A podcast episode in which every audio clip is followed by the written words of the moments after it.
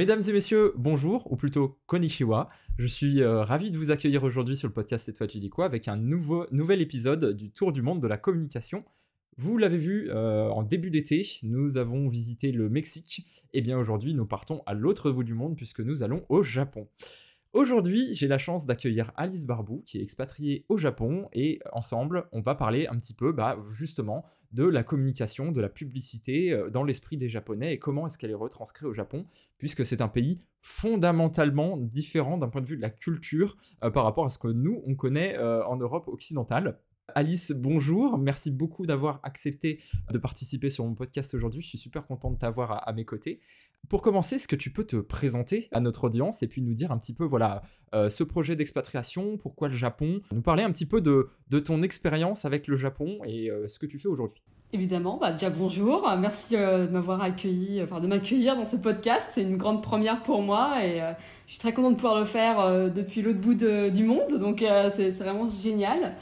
Alors, euh, du coup, moi, c'est Alice Barbou, je suis française, euh, j'ai un, un, background euh, très marketing, communication, et j'ai toujours eu la bougeotte, donc je suis partie assez vite faire un peu le, pas le tour du monde, mais en tout cas voyager un petit peu de pays en pays.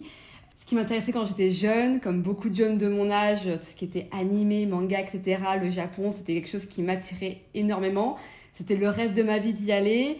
Euh, toutes mes économies d'ado sont parties dans mon premier voyage au Japon que j'ai fait juste après mon bac avec mon petit sac à dos et ça a été euh, l'amour fou depuis. Euh, je suis allée plusieurs fois en touriste et puis après bah j'ai vraiment voulu faire mon échange à l'étranger là-bas alors qu'à l'époque bah, tout le monde voulait faire l'Australie ou les, les États-Unis plutôt parce que bah c'est des cultures qu'on connaît un petit peu mieux parce que le Japon c'est très très différent et on pourra en parler. Euh, même juste la langue est tellement différente et pas, pas évidente à appréhender. Et, euh, et voilà, donc j'ai après l'échange à l'étranger à Tokyo, euh, j'ai dû repartir, mais je savais que j'allais y revenir un, jour ou l'autre. j'ai fait une petite escapade de deux ans, deux ans et demi en Angleterre, à Londres, dans le sud de l'Angleterre. Euh, ensuite, il y a eu le Brexit, donc je suis partie de l'Angleterre. Et euh, retour un petit peu en France, euh, où j'ai pu travailler dans une école de communication et de marketing. C'était une super expérience. Et après, j'ai dit, voilà, maintenant il faut le faire. Après le Covid, il faut, je sens que ça m'appelle, il faut y retourner. Et comme mon japonais n'est toujours pas très bon, j'ai fait une reconversion dans le dans la tech et j'ai combiné cette reconversion tech et mon background marketing pour être euh, product manager du coup au Japon. J'ai eu la chance d'avoir un travail et j'ai pu bah, du coup partir euh, avec mon conjoint euh, là-bas. Génial, super, bah, ça va être super chouette parce que bah, comme sur l'épisode avec le Mexique où on avait interviewé Osmara qui avait vécu dans trois pays, c'est aussi ton cas et donc du coup on va pouvoir avoir aujourd'hui, grâce à ton expérience de vie, bah, un petit peu, voilà, c'est ce comparatif sur les, les, différents pays, donc, donc ça c'est super chouette. Je rajoute une petite info que tu nous as pas donnée, je te remercie de ta disponibilité parce que bah, à l'heure où on enregistre, euh, de mon côté en France, il est 14h, de ton côté, il est 21h. Donc euh, le, timing, c'est vrai que bah, voilà, c'est toujours plus compliqué quand on habite à l'autre bout du monde. Donc euh, merci pour avoir fait cet effort de, de l'interview en soirée. voilà, c'est très chouette. Aucun souci. Est-ce que tu peux nous donner un petit peu euh, de contexte euh, On va introduire un petit peu cet épisode sur le Japon en donnant peut-être quelques informations en termes de démographie, en termes de géographie. Euh, est-ce que tu peux voilà, nous parler un petit peu, on va dire, de, grands chiffres ou de grandes infos que certes beaucoup connaîtront, mais voilà, pour nous resituer un petit peu le Japon dans le monde tout à fait, donc c'est le moment prof histoire géo. donc le Japon, c'est un pays du coup bien sûr en Asie, euh, dans l'océan Pacifique, qui n'est pas une île, mais plusieurs îles, qui est composée de de petites îles. Euh, je crois qu'il y a plus de 1000 îles en réalité qui composent le Japon.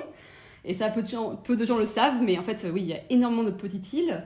Euh, et du coup, de par le fait que c'est une île, c'est un pays qui est du coup un petit peu centré un peu sur lui-même et qui a été qui a pris du temps avant de s'ouvrir à, à l'extérieur également et on voit les conséquences de ça dans beaucoup de choses culturelles, etc.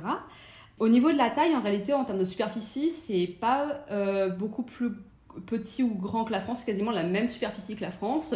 La différence étant que toute la partie centrale du Japon est très montagneuse, donc euh, très peu habitée.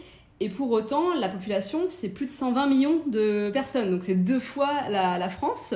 Sur ces petites îles. Et évidemment, la densité est très très importante, surtout sur Tokyo et la région de Tokyo. tout est très très centralisé au niveau de, au niveau de Tokyo.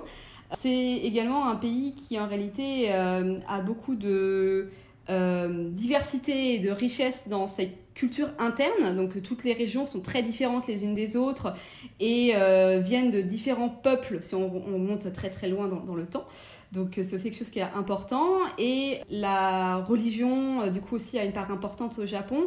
Euh, c'est une religion qui est vraiment propre au Japon, qui s'appelle le shintoïsme, qui se rapproche un petit peu du bouddhisme. D'ailleurs, il y a une partie des Japonais aussi qui sont bouddhistes, et qui est tout autour, du coup, plutôt de la nature, des, phénomènes naturels, etc euh, ils ont des dieux, mais ce qui est plus important, c'est vraiment la terre et la nature.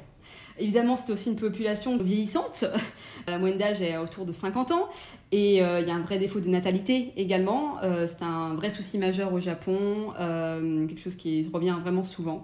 Donc voilà, en, en, termes de géographie et de démographie, un petit peu ce qu'est le Japon. Alors je veux rebondir sur un petit point. Alors j'ai pas fait mes devoirs, malheureusement, j'ai pas trouvé le chiffre exact, mais il me semble de mémoire que Tokyo, euh, la population, il me semble qu'on est sur 40 millions d'habitants à peu près à Tokyo. Oui, tout à fait. Je sais pas si on s'en rend compte, mais c'est juste deux tiers de la France concentrés en une seule ville. C'est ça. C'est incroyable. Alors, c'est vrai que la ville est très très grande en, temps, enfin elle-même. Qu'on prenne Tokyo elle-même ou on va dire le grand Tokyo, comme on dirait le, Paris euh, grande euh, petite couronne et grande couronne, mais c'est vrai que c'est hallucinant de voir ça. Et du coup, en termes de, de building, etc., ça fait que les gens bah, s'entassent entre guillemets dans le sens où tout est construit en hauteur parce qu'on n'a pas beaucoup de place sur, euh, sur, par terre. Donc en fait, les immeubles sont très très hauts. Et euh, il, est, pas rare de voir des, des, immeubles de plus de 40 étages euh, sur Tokyo. c'est quelque chose qui est, qui est très courant. Donc oui. Question que j'avais déjà posée sur l'épisode précédent. Euh, au Mexique, il se trouve que le média le plus consulté euh, par les Mexicains, c'était la radio. Euh, est-ce que tu pourrais nous dire, est-ce qu'il y a au Japon un média qui ressort plus, qui est plus consommé par les, Japonais que, bah, que d'autres médias finalement? Oui, eh bien, le Japon est encore très très très attaché à la télévision. Le Japon est extrêmement attaché à la télévision, à ce qu'on appelle les, la commercial TV, c'est-à-dire les chaînes privées. Euh, et bien sûr, les chaînes publiques, donc qui s'appellent la NHK ici, euh, qui font du très bon travail, des très très bons documentaires. Il y a une, version euh, anglaise avec des documentaires sur le Japon en anglais que vous pouvez retrouver aussi sur internet qui sont vraiment très bien. le Japon est très attaché à ça. également, toujours le journal papier, extrêmement consommé les magazines papier aussi, même les jeunes. Donc euh, on parlera plus tard euh, certainement de tout ce qui est manga, etc. Mais l'un des magazines les plus vendus au Japon s'appelle Jump. Euh, qui est du coup un magazine qui sort toutes les deux semaines, si je dis pas de bêtises. En fait, c'est très, c'est très très très très épais, avec du papier vraiment pas cher.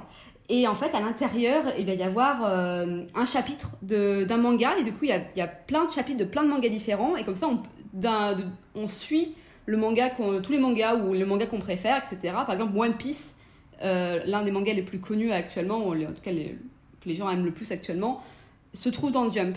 Et ça, c'est vendu par millions euh, toutes les deux semaines et euh, ça ne vaut pas grand chose. je crois que ça, c'est 3 euros, quelque chose comme ça. Et les gens après le laissent, une fois que c'est, ils l'ont, ils l'ont lu, le laissent dans le métro.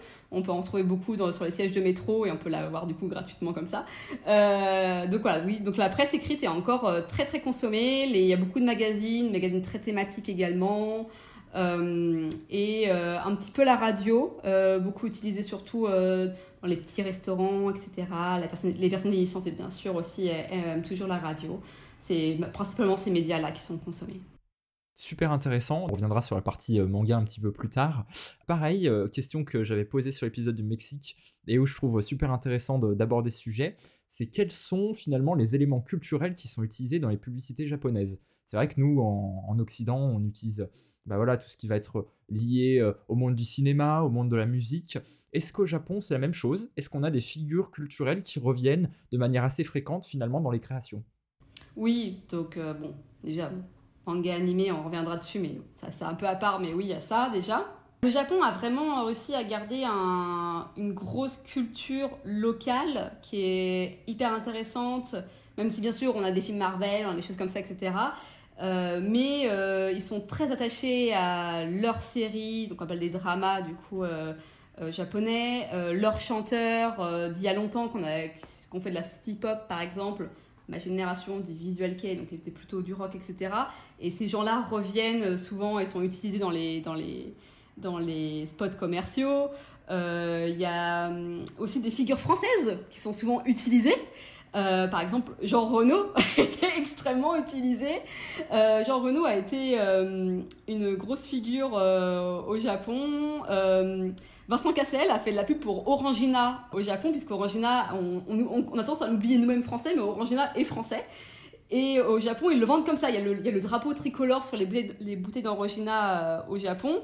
Et euh, il y a un spot de pub qui est très connu, qui se passe à Paris, euh, très cliché, avec euh, aux Champs-Élysées en chanson derrière. Et il y a Vincent Cassel, habillé en full French, qui arrive et qui offre un, un orangina une japonaise. Bref, il y a ça aussi qui, qui, est très très marqué.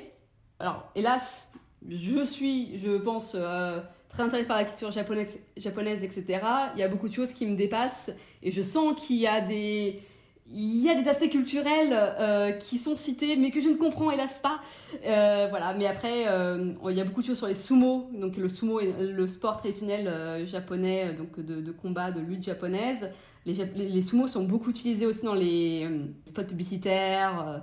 par exemple, pour dire que bah, les ramen, elles nourrissent bien. Du coup, on montre, on montre un sumo qui les mange ou, ou qui les lance aussi. Enfin, il y a des choses aussi très très bizarres. Le what the fuck, euh, donc ce qu'on va appeler ouais, le, côté what the fuck est très très utilisé, l'absurde au possible. Euh, le côté très ce qu'on appelle kawaii, donc euh, très coloré, des, beaucoup de, de glitters, beaucoup de des licornes, des choses comme ça. Ça c'est aussi très très utilisé ici. et évidemment, quelque chose qui revient énormément dans, les, dans la publicité, mais aussi en off, donc dans les événementiels, etc., c'est les mascottes. Les mascottes, c'est vraiment quelque chose d'extrêmement important. Chaque ville a sa mascotte. Euh, les gens votent pour les mascottes des villes notamment. Euh, c'est hyper important. Et après, la mascotte est bénie par le, par le au temple. Les marques, bien sûr, ont des mascottes, etc. Il faut qu'elles soient aussi très mignonnes, il faut qu'elles soient euh, différenciantes, etc. C'est après, en plus, il y, a, vraiment une culture du goodies aussi qui est très forte. Donc, il faut que ce soit extrêmement mignon et qu'on ait envie d'acheter la, la mascotte après, quoi. Génial. Ouais, c'est vraiment très très différent de ce que nous on peut connaître en, en Europe occidentale. Alors on en parlait depuis le début, on va parler de ce fameux manga. Euh, je vais donner quelques chiffres. Le manga, bien évidemment, c'est, un des arts qui est 100% euh, made in Japan. Euh, en France, il faut savoir qu'on est très accro au manga. En fait, on, est, on serait le deuxième pays le plus consommateur de manga derrière le Japon, selon un article d'Ouest France. Et pour vous donner voilà, un, autre, un autre chiffre euh, là, cette fois-ci, c'est une étude de GFK Nielsen qui date de 2023, de début de l'année. Il y a un livre sur sept acheté en France qui est un manga.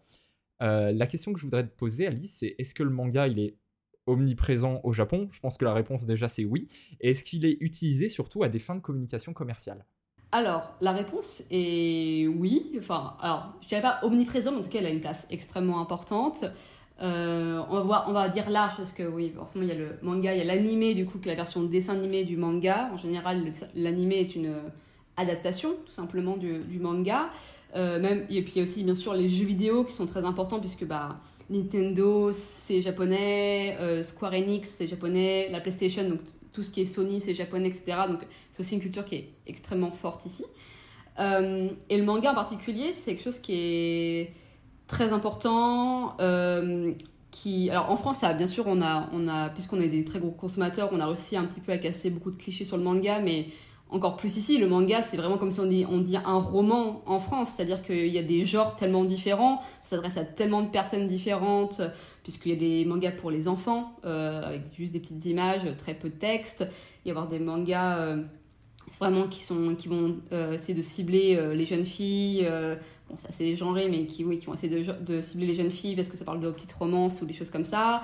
Euh, il y a aussi des, mangas euh, alors pour adultes dans les deux sens, donc des, mangas pour, euh, avec des, des, thématiques très adultes, par exemple voilà, des choses qui vont être sur trouver un sens dans sa vie, etc.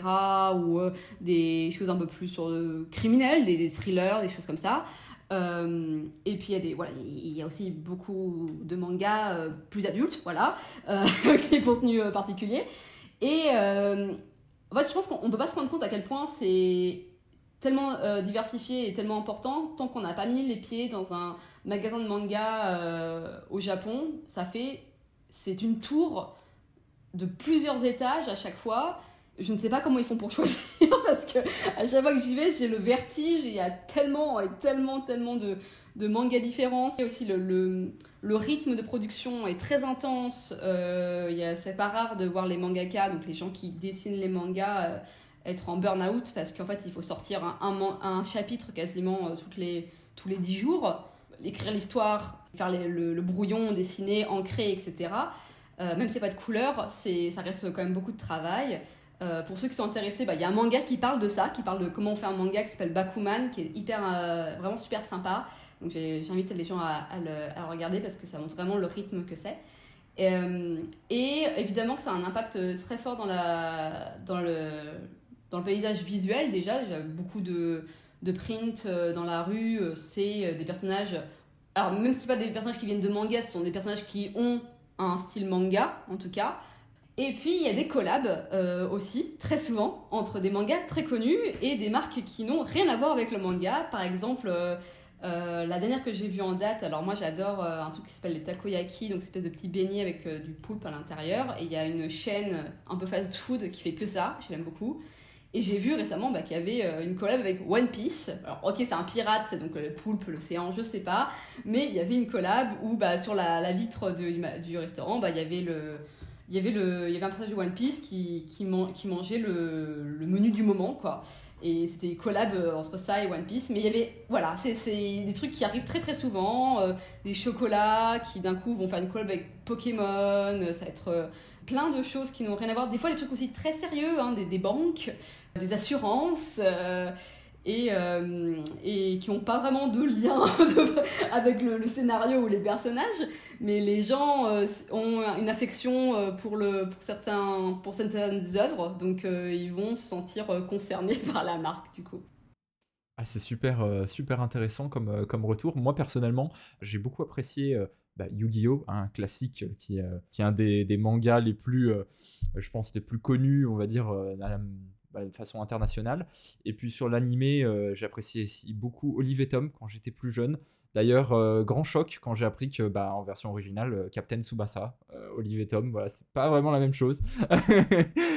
Mais hum, c'est vrai que à l'époque, parce que pour le coup, c'est des mangas un peu plus vieux, on va dire. et c'était compliqué de se lancer dans le marché occidental pour eux. C'est vrai qu'ils ont fait beaucoup d'adaptations. même juste Pokémon, par exemple, ils ont beaucoup essayé de de gommer l'aspect japonais de Pokémon. Par exemple, dans la version originale, euh, les, Pokémon mangent des onigiri, donc c'est des boulettes de riz en fait. Et dans, dans certains épisodes, les Pokémon vont manger des burgers. Du coup, ils ont remplacé. donc euh, c'est très très très particulier.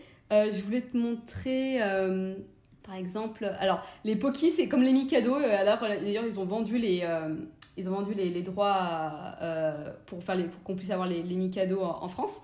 Et du coup, bah voilà, c'est juste un, un, Mikado. Ils ont fait un truc spécial euh, One Piece pour le coup, où on peut voir euh, clairement. bah, alors, je crois qu'il y a peut-être un petit sticker à l'intérieur, je pense, mais c'est des choses qu'on retrouve beaucoup sur les packaging, les petites collabs comme ça. C'est des choses qui reviennent extrêmement souvent, en fonction bien sûr de la popularité du manga. Alors pour les personnes qui nous écoutent sur la version audio, vous retrouverez le visuel sur la version YouTube, vous retrouverez le lien euh, sur, les publications LinkedIn euh, pour pouvoir euh, avoir droit au visuel. Et oui, j'innove un petit peu, on, passe aussi à la version vidéo sur le podcast Et toi tu dis quoi? Petit message pour vous dire que cet épisode étant plus long qu'à l'accoutumée, il est en deux parties. Vous arrivez à la fin de la première. Je vous invite donc à me rejoindre sur le deuxième épisode que vous retrouverez également sur les plateformes et sur le site web du podcast. A tout de suite